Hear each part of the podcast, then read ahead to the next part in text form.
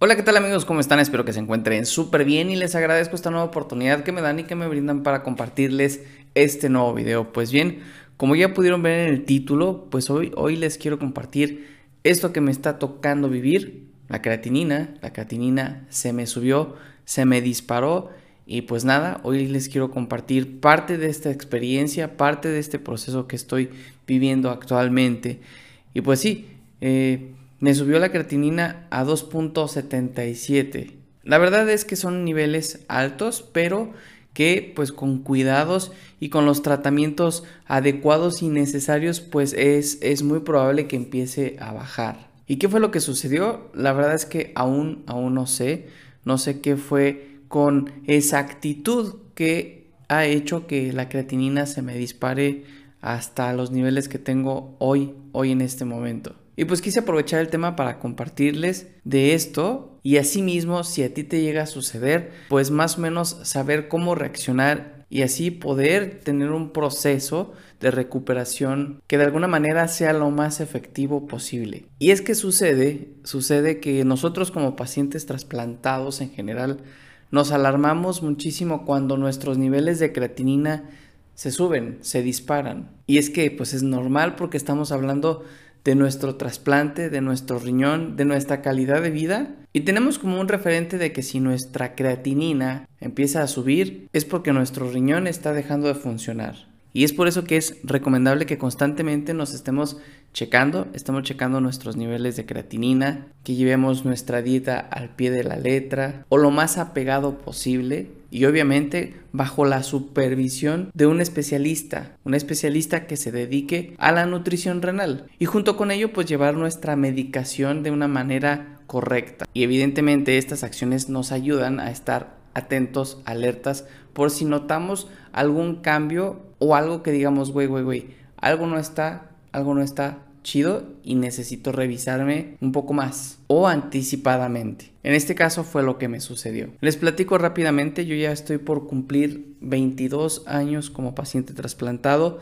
Y la verdad es de que trato de cuidar mi dieta lo mejor posible. No llevo una dieta estricta, pero sí trato de, de, cuidar mi alimentación. Y en cuanto a la medicación, por el tiempo que yo tengo, pues ya solamente consumo prednisona. Y entonces es de que hace unos días empecé a sentirme raro, empecé a notar que por las mañanas mis tobillos estaban hinchados, mi cara, en particular los párpados, los notaba más hinchados de lo normal. Y algo que me alertó bastante fue que empecé a tener un malestar muy cerca de donde se encuentra la cicatriz de mi trasplante, donde está mi trasplante. Junto con esto, eventualmente había tenido algunos calambres por las noches.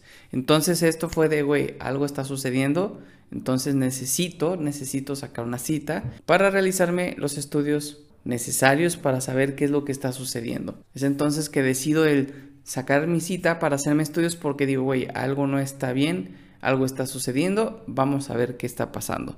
Entonces, pues ya, saco mi cita, voy con el médico y pues efectivamente mi creatinina está alta, mi urea está alta, mi potasio está alto. Cuando me entregan los estudios y veo los resultados, sí fue de, wey, no mames, ¿qué pedo? Algo está muy, muy, muy mal. Y es que como les decía, nosotros como pacientes trasplantados, pues muchas veces asociamos que nuestra elevación de creatinina cuando es disparada, pues nos hace suponer y pensar que pues ya el riñón dejó de funcionar. Y créanme que ese día, toda la tarde y a otro día, todo el día, mi nivel de estrés estaba ah, al tope. Todo esto porque había visto un resultado que pues sí, efectivamente es alto. Pero pues de estar tranquilo, de calmarme, de relajarme y pues ahora sí, mejor actuar. Y ahora, ahora en este momento pues estoy bajo un tratamiento, inicialmente con dosis más altas de prednisona y después ver qué es lo que va a suceder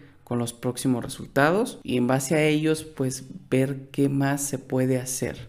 Y por lo pronto tengo que esperar seguir con este tratamiento, con esta dieta, con las indicaciones que me han dado, que son básicamente esas. Un reajuste en el medicamento, una dieta un poquito más estricta y estar checando algunos signos como la presión alta, si me estoy hinchando o no. Y pues esperar, esperar qué sucede en los próximos estudios. Lo que sí también he empezado a hacer, que a mí en otras ocasiones me ha ayudado bastante, es el consumo de la piña y hacerme infusiones de cola de caballo. Cabe mencionar que esto a mí en el pasado me ha ayudado a mejorar mis niveles de creatinina. Pero esto, esto lo hago bajo mi propia responsabilidad. El consumir piña y hacerme infusiones o té de cola de caballo. De hecho, esta es la causa por la cual casi no he estado presente en hacer más videos nuevos.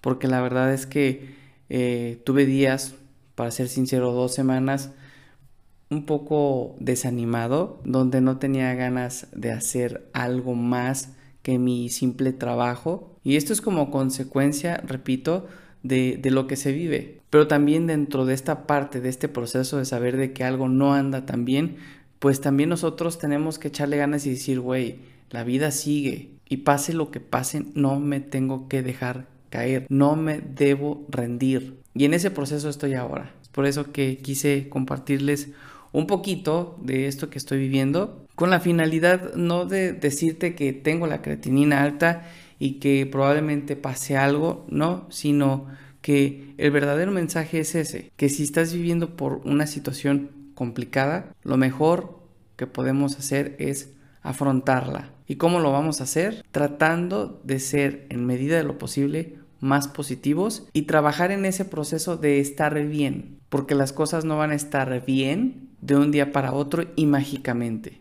Creo que ese es el verdadero mensaje que quiero transmitirles en este video, que a pesar de lo que estemos viviendo, que a pesar de lo complicado que parezca la situación dentro de nuestro proceso de enfermedad, tengamos consciente que tenemos que hacer todo aquello que esté en nuestras manos para mejorar, aunque sea un poquito. Creo que lo importante es no vernos vencidos por la enfermedad. Y para ello se necesita de estar constantemente trabajando en todo aquello que nos ayude a estar bien. Y pues nada, pues por mi parte es todo. Espero que este video sirva, aunque sea un poquito, para la reflexión, que aunque es algo que me está sucediendo a mí, te pueda ayudar un poco a ti. Y pues por mi parte fue todo, espero que te haya gustado el video, no dejes de compartirlo y de darle like. Pero sobre todo y lo más importante, como siempre, suscríbete al canal y no olvides activar la campanita de notificaciones y nos vemos muy pronto, seguramente así será, en un video nuevo.